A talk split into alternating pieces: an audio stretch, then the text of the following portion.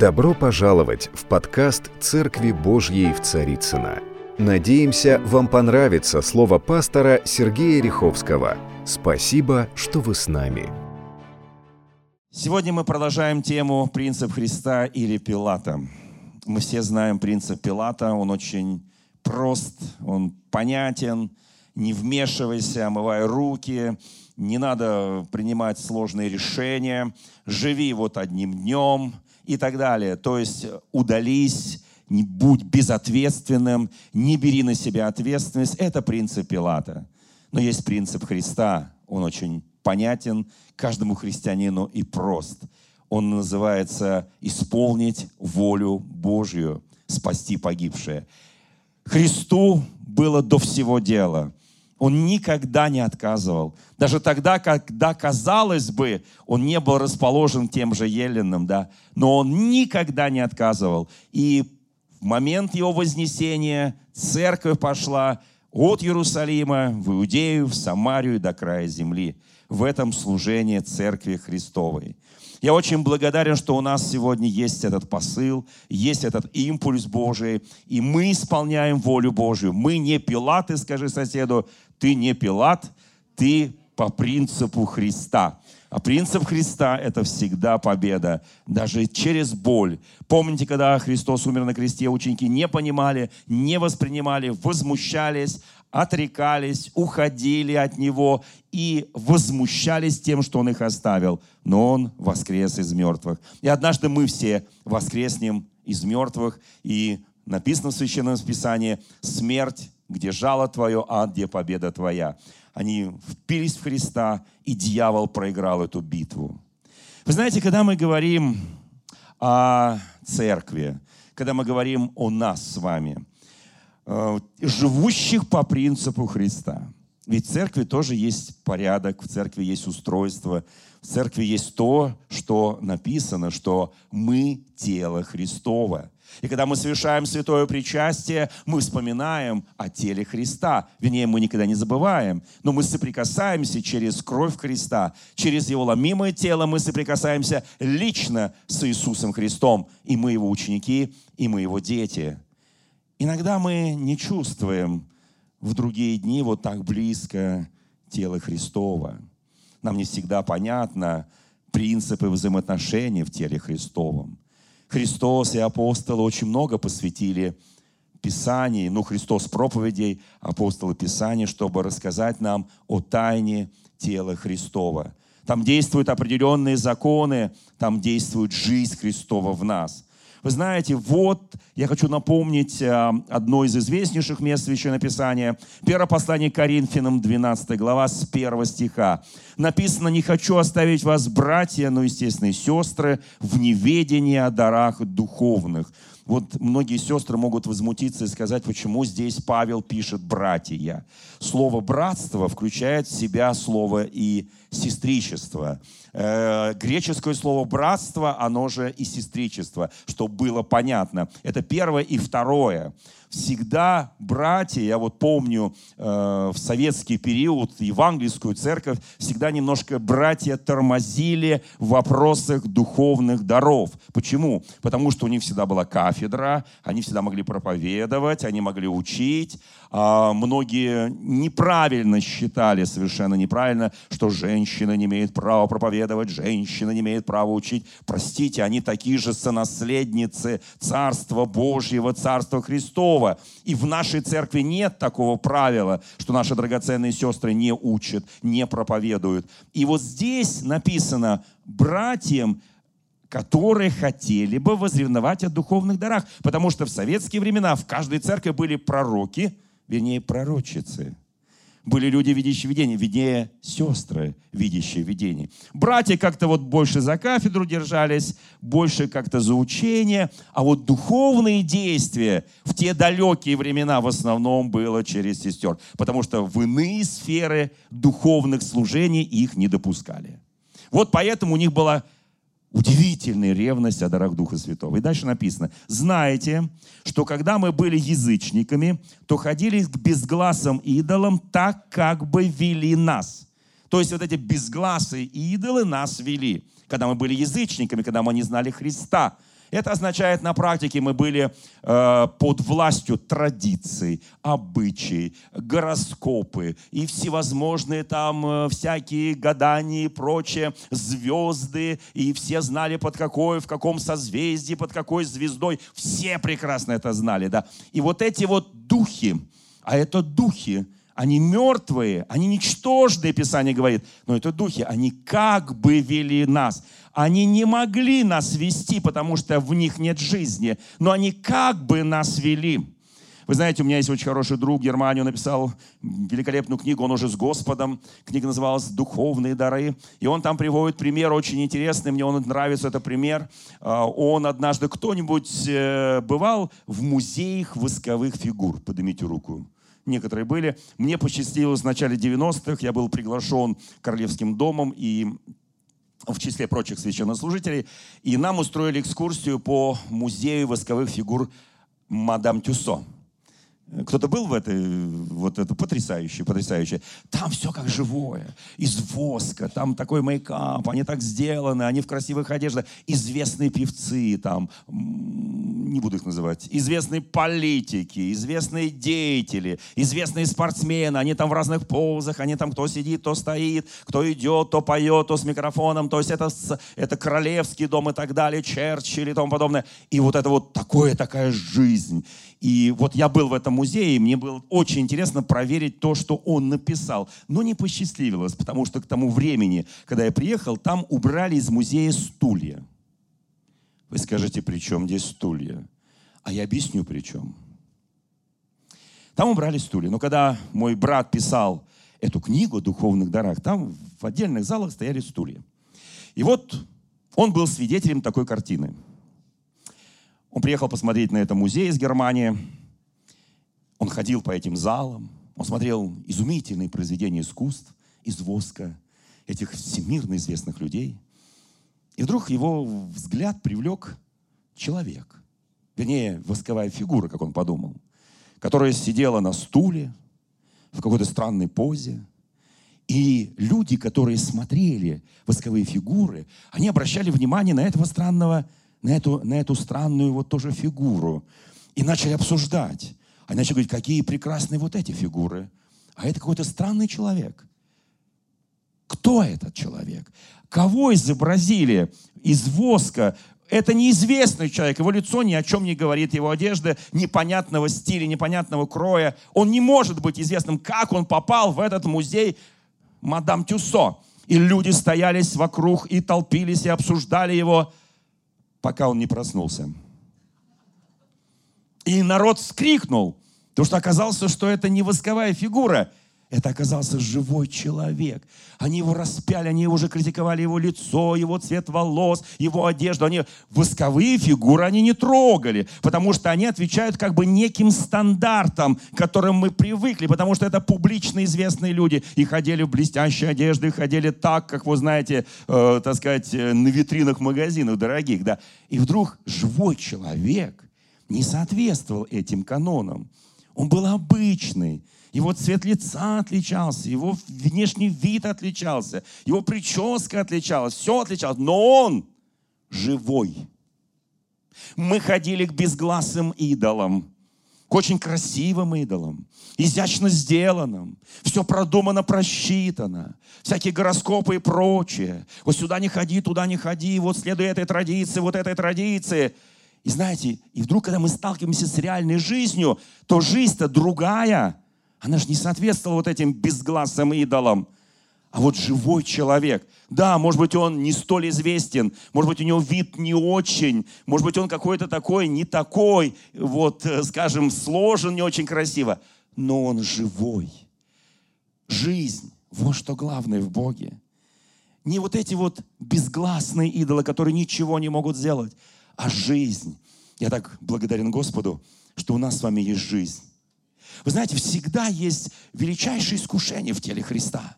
Мы себе рисуем некие иконные образы. Слово иконы я использую не в привязке к нашей уважаемой ортодоксальной церкви. Мы делаем для себя определенные такие, знаете, стилизованные, совершенно нежизненные образы. Мы пытаемся им подражать. Мы не подражаем часто апостолам, мы не подражаем Христу, потому что они были живые. Они могли, апостолы, ошибаться. Они могли даже отрекаться. Они могли оставлять Христа. Они настолько сомневались, в Евангелии от Марка в 14 главе написано, что когда Христос сказал, один из вас предаст меня, они настолько не были уверены в себе, что они говорили друг другу, не я ли Господи? У них даже не было глубинной уверенности. Не я ли, Господи, не я ли предам Тебя? Не я ли буду тем предателем? Потом Иисус добавляет там же, один из двенадцати предаст меня. Тот, кто со мной обмакнет хлеб. Вы знаете, вот здесь, а это живые люди, это жизнь. Это не восковые фигуры, это не безгласые ангелы.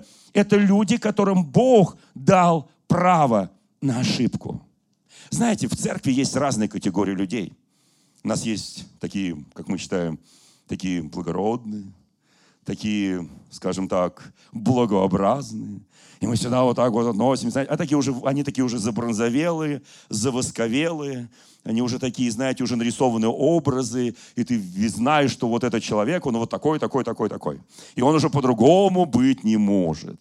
Вы знаете, но на самом деле церковь, она живая. В церкви есть все. Когда мы читаем вот здесь то, что я прочел из 12 главы 1 послания к Коринфянам, и здесь написано дальше, что мы ходили к безгласым идолам, больше не ходим туда. И дальше написано о действиях Духа Святого в церкви. Здесь сказано, дары различные, Дух один и тот же. Служение различное, Господь один и тот же. Действия различные, Бог один и тот же, производящий все во всех. Оказывается, Какое удивительная благая весть. У нас у всех служения различные, дары различные и действия различные. Мы нужны друг другу. Мы обогащаем друг друга.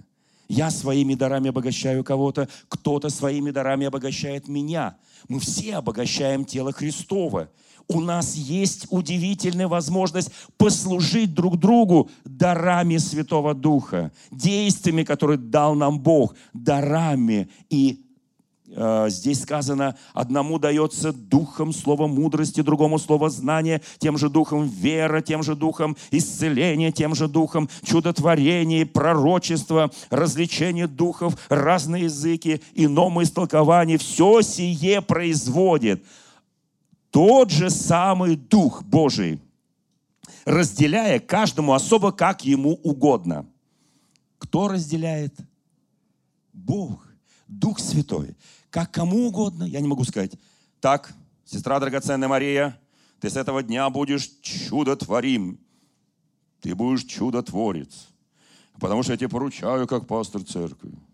А ты, драгоценная сестра Лена, будешь говорить на разных языках и еще их истолковывать.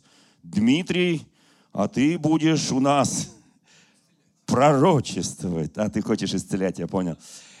И я вот хожу тут, раздаю всем дары. Я еретик, если это хотя бы раз сделаю. Писание говорит, Он это дает, а я должен с этим согласиться. Да, понятно, должно соответствовать Слову Божьему, должно соответствовать истине. Все это понятно. Но Бог не дал мне право раздавать дары. И это привилегия у Него исключительно. И мы обогащаем на пользу друг друга. Слушайте, какая благая весть, правда? Скажи соседу, какие у тебя дары, какие таланты. Скажи так, пора бы раскрыться. Потому что мы это в себе храним. Мое не дам, и чем больше храним, тем больше оно, извините меня, гниет. Оно больше, когда не... Вы знаете, вот даже если автомобиль купишь новый, он у тебя простоит 10 лет, он уже не новый, если ты даже на нем ни километра не проехал. Потому что все истлевает. От употребления. Ты скажешь, я же ничего не употреблял. Тогда читай притчу о дарах и талантах. Один талант закопал, и думаешь, все у меня нормально. Нет, не нормально. Бог откопает его и отдаст тому, кто употребляет. Итак, друзья мои, смотрите. Вот что сказано о теле Христовом. В Ефесянам в 4 главе написано очень четко. Все служит в церкви для созидания тела Христова. все тело, составляемое, совокупляемое посредством всяких взаимно скрепляющих связей, при содействии в свою меру каждого члена получает превращение для созидания самого себя в любви. Оказывается, это благая весть. Когда я служу, когда я отдаю, когда я помогаю, когда я утешаю, когда я делаю все, когда я забочусь, я служа другому, здесь Писание говорит, созидаю себя самого в любви. А когда я жадничаю и никому ничего не служу, и никому ничего не даю, я, во-первых, не буду созидаться в любви, и я не буду расти в Боге. Как очень важно созидать себя самого в любви. Как очень важно расти в дарах Духа Святого. Скажи соседу, все, я все пересмотрел, с сегодняшнего дня начинаю служить. Всем начинаю служить. Я не хочу быть восковой фигурой, мадам Тюсо, красиво исполненный. Я такая знаменитость. Я хочу быть вот этим плюгавеньким мужичком, который там потом стулья убрали, чтобы вот никто больше не путался. Вот. А, вот этим плюгавеньким мужичком, который там сидел, развалился и просто спал. Но он был живее всех этих фигур. В нем была жизнь. Слава Господу! Итак, друзья мои, смотрите. Здесь дальше апостол Павел пишет в послании к Коринфянам.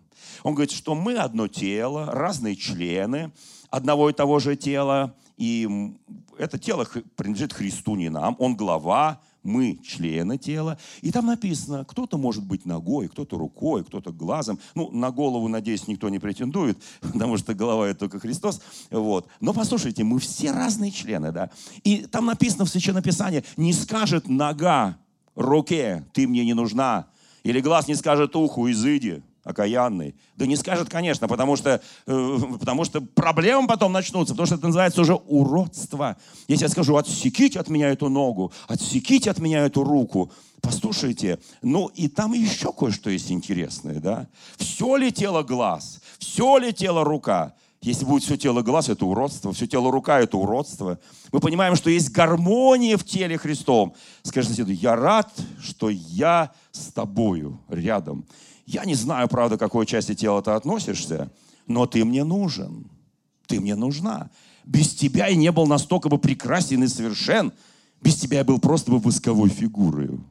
А теперь я прекрасен, потому что я человек живой. А смотрите, что написано дальше.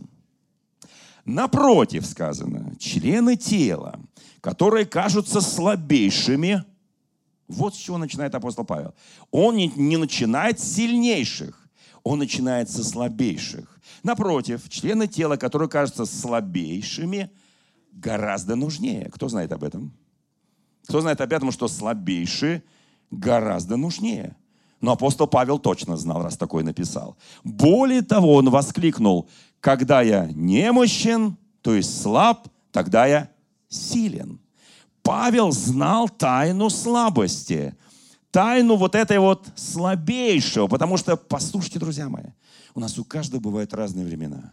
Бывают времена, когда ты силен, когда ты такой целеустремленный, когда ты дерзновенный, когда ты такой, знаете, вот я иду, у меня есть воля. А бывает, когда больно, когда тяжело, когда ты не понимаешь. Ты не понимаешь, как идти, куда идти, с кем идти, куда не идти. Ты не понимаешь, почему тебя это постигло, почему эти обстоятельства, почему боль, боль, которая пронзает твою душу, которая касается твоего тела, которая пытается уничтожить в тебе личность и превратить тебя в восковую фигуру, чтобы ты не был уже ни к чему больше чувствителен. Послушайте, вот эти времена тоже бывают. Написано, радуйтесь с радующими, плачьте с плачущими. И это тело Христова.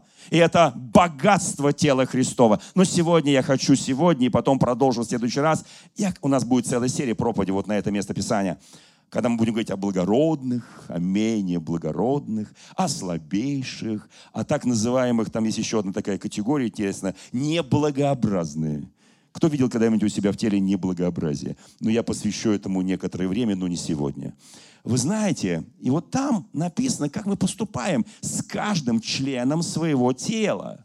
Там написано о том, что менее благородные особое попечение, неблагообразные благовидно покрываем, благообразные не имеют нужды в покрытии. Мы их выставляем и говорим, вот наши благородные. Но оказывается, немощные, как здесь написано, слабейшие, нужнее. Нужнее. Как вы думаете, а почему они нужнее? Ну, если они слабейшие, у кого-то есть члены тела слабейшие. Я сейчас не говорю о благородном твоем лице, высокого происхождения, голубой твоей крови. Я сейчас о другом. Не, не, вот это вот слабейшее есть у тебя в теле? У кого-то есть слабейшее в теле? Ну, конечно, есть. А знаете, что они нужнее, чем все остальное? Так, переходим в Ветхий Завет. Потому что Ветхий Завет есть свет будущих благ, где ко Христу. Ветхий Завет изумительно объясняет многие вещи. Так мы сейчас поговорим о шестой главе четвертой книги Царства, о седьмой тоже. Очень быстро поговорим. Итак, друзья мои, давайте посмотрим. Вот эм, шестая глава, там интересные вещи. Там царь сирийский пошел войной на Израиль, как всегда, осадил Самарию, меня и хотел. Он узнал, что кто-то из людей царя израильского знает все военные тайны Сирии. Сегодня этого нет, но тогда да знает все военные тайны. И он, и вдруг ему говорят, послушай, говорит, проблема не в царе израильском, даже не в разведчиках, даже не в контрразведчиках. Проблема в другом. Там есть пророк, который знает, что ты говоришь в своей тайной комнате. И он говорит, пророк? Взять его. И он посылает туда не роту, не полк, он посылает туда армию с колесницами, с конями, потому что он понимает, взять пророка, это равносильно победить армию. И они идут туда, пророк им выходит навстречу и говорит, вы куда? Они говорят, мы тут пророка ищем. Он предварительно, правда, сделал так, чтобы они ничего не видели. Божьей силы, конечно. Они говорят, а нам бы вот этого человека найти. Он говорит, я вас отведу. И он их приводит прямо в центр столицы, в Самаре. А там уже израильская армия окружила вот эту сирийскую армию. И потом говорит, Бог, откроем глаза. Кто помнит эту историю, да? Кто уже дочитал Библию до этого места? Кто осилил первую книгу царств? Поднимите руку. Первую книгу царств. Дошел до второй, третья, четвертая. Паралипоменон, кто дошел до Паралипоменона. Кто начал пророков? Малых или больших, но сначала там, кто помнит, идут сначала малые, потом большие, или сначала большие, потом малые, кто помнит? Сначала большие, потому что сначала вызов сильный, потом так уже по мелкому. Но эти малые пророки, они великие пророки. Итак, друзья мои, давайте посмотрим одну важную историю. Вот они находятся, вдруг они открывают глаза, они в осаде, и царь израильский говорит, давай-ка, отец мой, пророк, побьем мы тут всех их, с их колесницами, царя. Он говорит, нет, не ты на поле битвы их взял в плен. Мы отпустим их. Мы накормим их. Мы отпустим их, потому что у Бога другой метод. Живые пришли, живые пусть уходят. Это Божий метод. И, в общем, они отпускают, проходит некоторое время. Сирийцы забывают милость израильтян и опять приходят туда, к Самарии, за тем же самым окружают город, взяли его кольцом, и в голоде начался, в городе начался голод. Знаете, я помню, у нас в начале 90-х, да и в 80-е годы были в церкви женщины, которые пережили осаду Ленинграда, блокаду Ленинграда. Знаете, то, что они рассказывали на исповеди, я не могу повторить. Но я знаю только одно. То, что они рассказывали – это страшно. Что они ели, как они жили, как они выжили, как они хранили своих каждый день. Это был великий подвиг, великая боль, великие страдания. Знаете, но давайте вспомним вот эту историю, которая записана здесь, в четвертой книге царств. Когда сирийцы опять вернулись, окружили голод, город, там начался голод – и там начались страстные вещи. Ослиная голова мертвого осла. Здесь написано, она стоила 80 сиклей серебра. Один сикль 11 граммов. Умножьте на 80. Какая-то мертвая голова осла, чтобы сварить и выжить. Кусочек помета голубя. Вот здесь написано, не, не весь, не вся часть, а часть четвертая стоила пять сиклей серебра. Это не просто голод, это все убивающий голод. И в Писании написано, однажды царь Израильский проходил, шли недели, месяцы, проходил по стене. И женщина с воплем говорила ему, помоги, мой царь. Он говорит, что случилось, женщина? Она сказала, что царь, послушай, мы вот с этой женщиной договорились. Слушайте, это страшные вещи. Но они написаны в Слове Божьем, я должен их говорить. Я говорю сейчас о слабейших в теле Христовом, о слабейших в народе Божьем. Они очень нужны народу Божьему, мы часто их пренебрегаем, но они реально нужны народу Божьему. Часто спасение приходит через них. Она говорит, царь, мы с соседкой договорились, сначала едим сегодня ее сына, варим, а завтра едим ее сына. Моего мы съели, а она своего спрятала. Царь, это нечестно.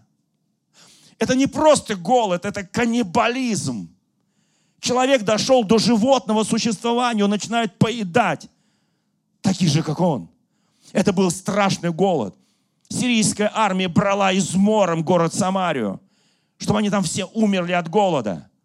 Но послушайте, царь раздирает одежды, посыпает голову и говорит – знаете, кто всегда виновен в том, что происходит в народе и в стране? Я скажу, кто. Люди Божьи. Так многие считают. Вот что сказал царь.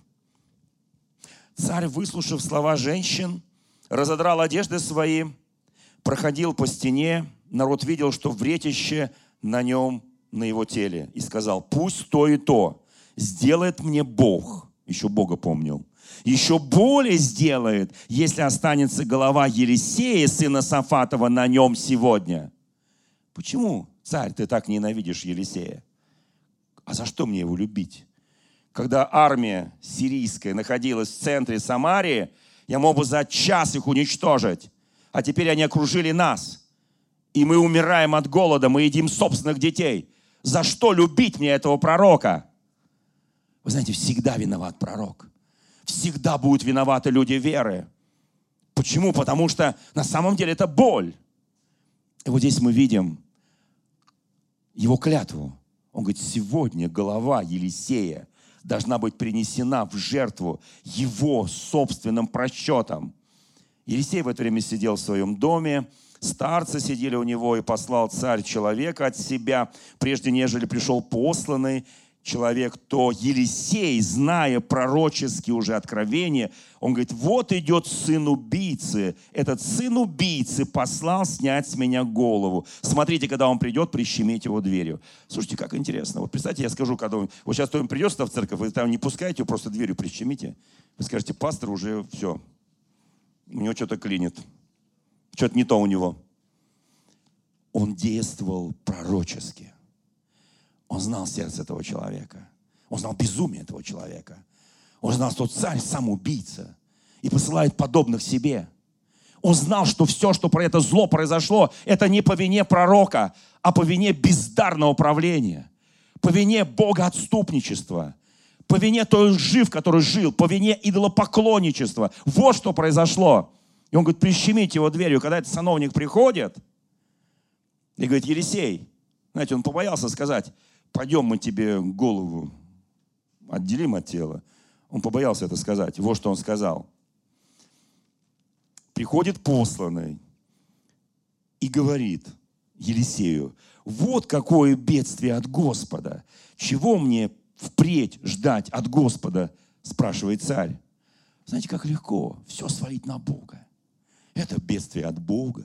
Какое будет следующее бедствие? Знаете, мы часто теряем мир в сердце. Знаете, политика, правители часто приходят к святым людям, чтобы каким-то образом заманить их в свои сети. Елисей, зная истинные намерения этого человека, выслушал его и сказал, пойдите скажите царю, Вот давайте посмотрим, да, это очень важный момент. «Пойдите и скажите царю». Это следующая глава, 7.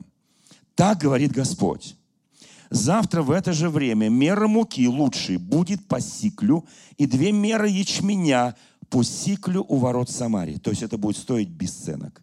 Ничто. Лучшая мука, лучшие продукты. Знаете, здесь у меня всегда есть вопрос. А почему нельзя это было сделать вчера? Когда эти женщины не съели своего ребенка. А почему это нельзя было? Знаете, когда мы задаем Богу много вопросов, посланник сказал, какое будет еще бедствие от Бога? Это неправильный вопрос. Это ваши проблемы, дорогие вот, вот эти вот люди, правители, это ваши проблемы. Вы вели народ бедствия, вы допустили это бедствие, и хочется свалить все на Бога. И тогда он говорит, все будет стоить копейки. И отвечал сановник, на руку которого царь опирался, которого прищемили дверью человеку Божьему и сказал, если бы Господь открыл окна на небе, тогда может ли это быть? Какое исповедание веры, да? Абсолютно неверие. Он говорит, слушай, пророк, ты безумец. Даже если Бог откроет окна небесные, этого не будет. Вы знаете, я вам скажу простую вещь. Сколько сейчас на земле живет людей, кто знает? Семь? Семь точно? ну, примерно 7. Если поселить еще на Земле 7 миллиардов, Земля их сможет прокормить? Нет. А я думаю, сможет. Если нет, Господь откроет окна небесные. Знаете, Израиль там не сеял ничего, не пахал в пустыне, шел по пустыне. И Бог открыл окна небесные, манна падала, перепела падали. И 40 лет, заметьте, 40 лет, 1 миллион людей питался в пустыне. В пустыне, в которой ничего не растет. И написано, одежда не вешала, обувь не вешала. Они просто там, они, они выжили 40 лет, рожали детей и так далее. Там все было, читайте это все, в Ветхом Завете есть. 40 лет хождения по пустыне. Миллиарды людей. Проблема голода надуманная. Проблема голода как такового не существует. Это неправильное распределение. Слушайте, здесь, я сейчас не хочу на эту тему говорить. Нет проблемы голода, есть проблема другая, дьявольская проблема, ненависти к человеку. Вот это есть, а другой проблемы не существует. А если Бог еще откроет окна небесные, извините, друзья мои, ни одного голодного не будет на этой земле. И дальше написано, раз ты, говорит, сомневаешься, тогда, говорит, тебе скажу пророчество, сказал Елисей посланнику царя вот увидишь глазами твоими, но есть этого не будешь.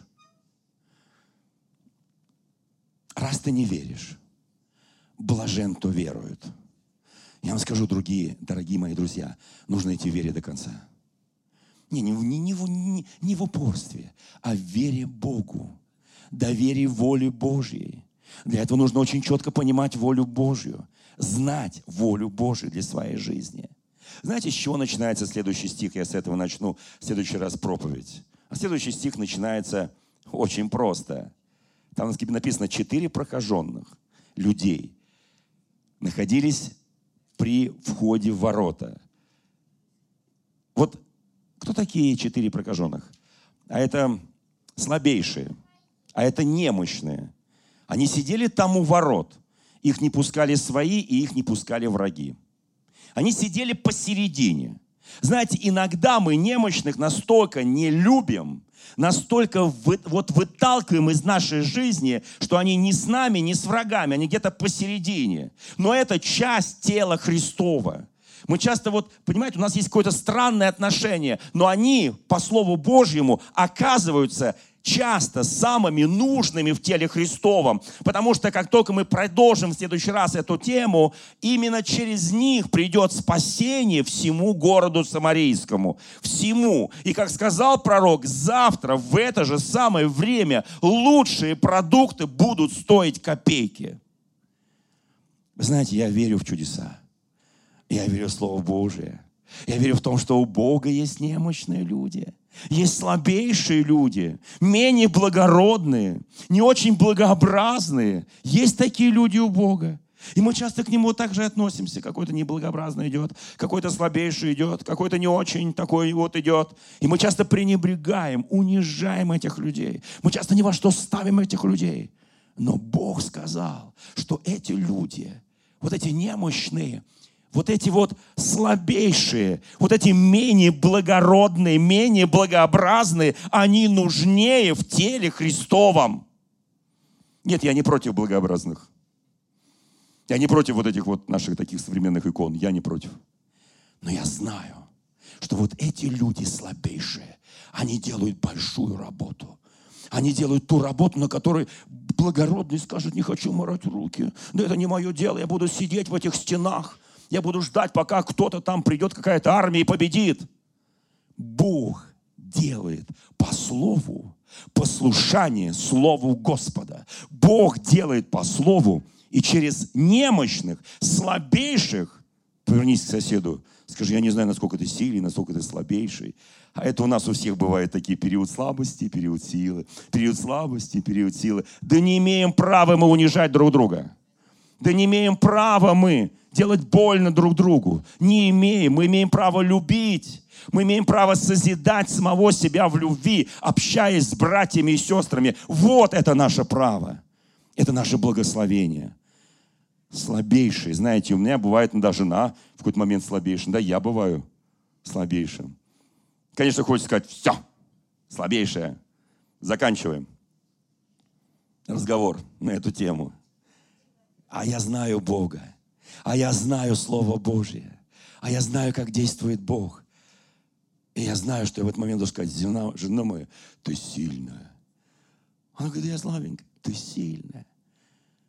Жена надо сказать, муж, хоть ты сейчас немножко себя ведешь как какой-то странный чуть-чуть, но ты сильный, ты муж. Слушайте, я очень хочу, чтобы мы научились ценить то слово, которое дано нам Богу. Чтобы мы были послушны Слову Божьему. Оцени во все дни своей жизни то, что Бог называет слабейшими в теле Христовом. Оцени они на самом деле бывают самые нужные. Дорогие друзья, спасибо, что были с нами. И до встречи на следующей неделе на подкасте «Церкви Божьей в Царицына.